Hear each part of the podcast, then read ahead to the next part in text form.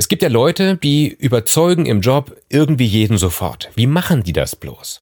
Das geht oft schon direkt mit Komplimenten los. Aber Achtung, wenn sie blindlings mit gespieltem Charme um sich werfen und das dann auffliegt, dann sind sie erledigt. Das geht besser mit Feingefühl. Herzlich willkommen zu Karriereleiter. Ein Wirtschaftswoche-Podcast von Markus Werner.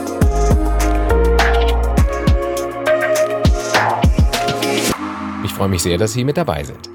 Jeder kennt das ja, wenn man sich an Situationen im Leben erinnert und dann rauscht einem der kalte Schauer des Schamgefühls durch alle Glieder. Oh Gott, weg Ihr peinlichen Gedanken weg. Mir geht's bis heute so, wenn ich an einen Telefonanruf eines ehemaligen Klassenkameraden denke. Ich nenne ihn jetzt hier mal Daniel, denn ich will ihm nicht zu nahe treten. Wir waren damals 19 Jahre alt, hatten das Abi gerade in der Tasche und wie ich so zu Hause rumsaß und angestrengt über Leben, Liebe und Berufswünsche nachdachte, vielleicht guckte ich auch einfach gerade nur die Simpsons, ich weiß es nicht mehr, da klingelte das Telefon und Daniel war dran. Das Gespräch lief nach meiner heutigen Erinnerung und zu meinem damaligen Entsetzen so ziemlich genau ab wie folgt. Hey Markus, wie geht's? Äh, gut, danke und dir so?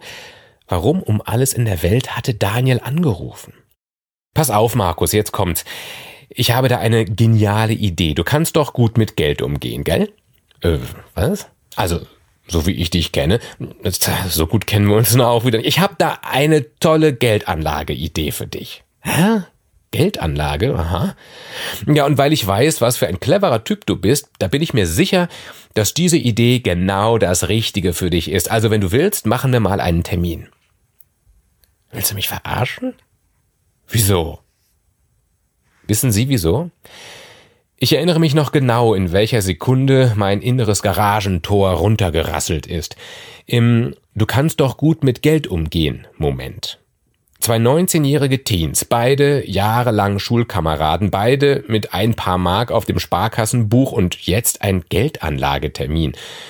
Die Sprüche waren selbst für mich als angehenden Studenten ohne die geringste Berufserfahrung ein derartig offensichtlich nach Schema F gestartetes Verkaufsgespräch, dass es mich schüttelte. Ich war offenbar sein Versuchskaninchen. Ich hatte förmlich vor Augen, wie sein Mentor das kleine Einmaleins der Verkäufertricks eingetrichtert hatte. Und jetzt ruf irgendeinen Idioten zum Üben an. Vielleicht war es gar nicht so gewesen. Trotzdem mein für immer fest zementiertes Nein. Und hier gibt es jetzt auch Abendessen. Dabei ist die Idee, dem potenziellen Gesprächspartner Komplimente zu machen, zweifelsfrei eine gute. Aber die müssen eben glaubwürdig sein. Und darum geht es hier. Vorgeplante, auf Knopfdruck rausgeballerte Komplimente sind Gift für ihren Erfolg, weil man sie ihnen meist nicht abkauft. Und das wird dann peinlich. Die anderen fühlen sich sofort als Opfer einer versuchten Manipulation. Ihre Überzeugungskraft liegt ab diesem Zeitpunkt bei exakt null Prozent. Und Sie können einpacken. Lernen Sie also am besten, Komplimente so anzubringen, dass man sie Ihnen als ehrlich gemeinte Begeisterung abkauft. Hier ein paar Tipps. Erstens, ja, Sie dürfen. Die erste wichtige Erkenntnis, ja, Sie dürfen Geschäftspartnern, Kunden, Ihrem Publikum, Kollegen oder Mitarbeitern Komplimente machen. Ich weiß aus eigener Erfahrung, viele Leute kommen sich blöd dabei vor, weil sie befürchten, das würde vom Gegenüber als billige Schleimerei verstanden. Aber das stimmt in aller Regel nicht. Mit Komplimenten bauen Sie Brücken. Denn der andere erkennt, das, was ihm gefällt, ihn betrifft oder ihn ausmacht, kommt bei Ihnen gut an. Das verbindet. Zweitens, Augen auf. Verkrampfen Sie nicht bei der hilflosen Suche nach irgendetwas Nettem, das Sie dem anderen auf die Schnelle vorsäuseln können. Nehmen Sie sich einfach vor, ganz entspannt mit allen Sinnen offen für Schönes zu sein. Das macht das Leben sowieso bunter. Angenommen, Sie werden von der Geschäftsführerin zum Vorstellungsgespräch in deren Büro gebeten. Sie treten ein. Augen, Ohren, Nase auf. Was fällt Ihnen auf? Ach, das ist aber eine nette Aussicht so direkt ins Grüne, die hätte ich auch gern. Sind Sie da auf dem Foto mit den Fallschirmspringern auch dabei? Da beneide ich Sie, aber wirklich, ich wollte das immer mal machen. Was riecht hier denn so gut? Nach frisch gebackenem Kuchen oder Keksen oder so?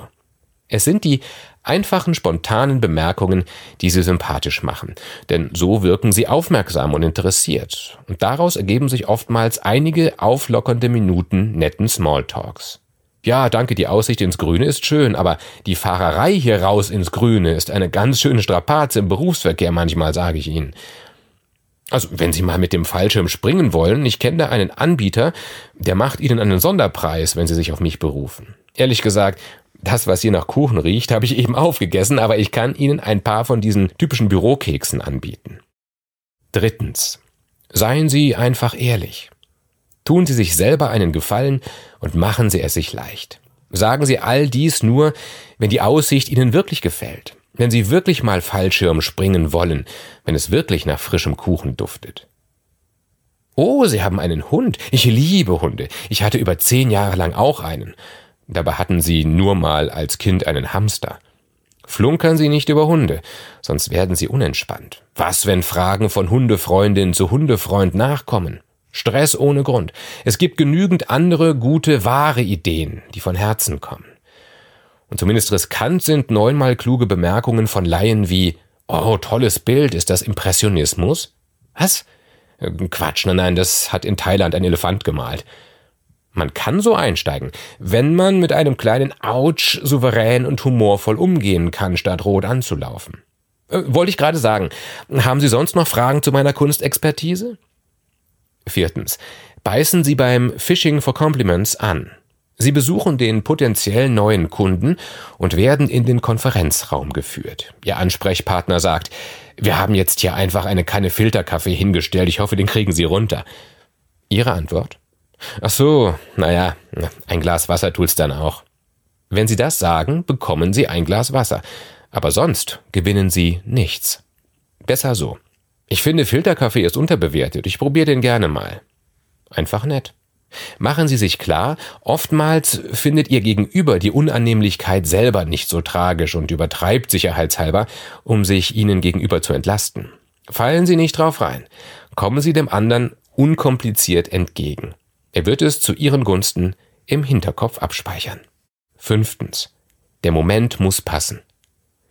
Gelegenheiten für Komplimente ergeben sich meist am Anfang bei der Begrüßung, auch vor Publikum. Loben Sie ruhig die Stadt, in der Sie als Redner zu Gast sind. Erfurt ist so wunderschön. Ihr Stadtmarketing müsste mal mehr auf die Pauke hauen, damit wirklich jeder mal vorbeikommt. Toll, dass ich hier sein darf.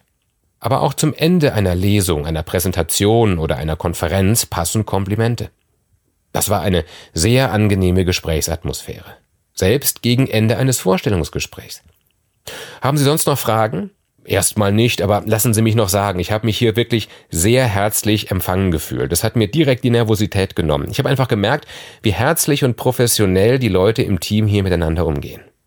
Machen Sie sich mittendrin also nicht verrückt, wenn Sie am Anfang nicht den Charme versprüht haben, den Sie sich zutrauen.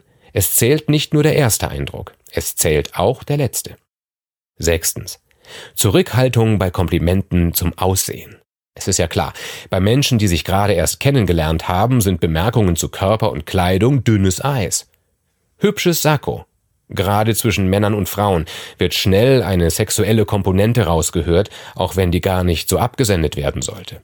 Wenn ein Mann einem anderen ein Kompliment zu seinen Schuhen oder vielleicht sogar zum akkurat gestutzten Bart macht oder eine Frau die andere fragt, von welcher Marke der Lippenstift ist, ziemlich unproblematisch. Ansonsten bitte viel Fingerspitzengefühl und am besten im Zweifel nur auf sehr offensichtliche Eyecatcher eingehen, die zu Bemerkungen regelrecht einladen. Hm, nettes T-Shirt mit dem EU-Sternenkranz. Sind Sie auch überzeugte Europäerin? Unterm Strich, Komplimente sind Türöffner, wenn sie spontan und echt sind und zum Empfänger und zum Moment passen. Trauen Sie sich einfach entspannt, spontan, ehrlich, dem anderen einen guten Moment zu verschaffen. Davon profitieren auch Sie. Was hätte Daniel damals am Telefon also überzeugenderes zu mir sagen können? Vielleicht ja das. Ich mache ja gerade ein Praktikum bei einem Anlageberater und ich würde gerne mal ein bisschen üben, wie so ein Beratungsgespräch ablaufen soll. Da habe ich an dich gedacht, Markus, weil ich weiß, dass du eine ganz schön harte Nuss sein kannst. Das finde ich gut. Wie wäre es, wenn wir uns mal treffen? Du forderst mich gekonnt heraus und dafür zeige ich dir eine mögliche Geldanlage, von der du ja tatsächlich profitieren könntest. Hast du mal Bock? Bei dir zu Hause? Ich finde, da ist es am gemütlichsten. Wahrscheinlich hätte ich ihn vorbeikommen lassen. Allerdings hätte ich am Ende trotzdem nichts investiert. Ich hatte damals einfach null Kohle. Das war Karriereleiter, ein Wirtschaftswoche-Podcast. Neue Folgen erscheinen jeden zweiten Mittwoch um 15 Uhr. Mehr Infos über Markus Werner finden Sie in den Show Notes. Unser Podcast wird produziert von Alexander Voss, Anna Höhnscheid und Ellen Kreuer. Herzlichen Dank fürs Zuhören.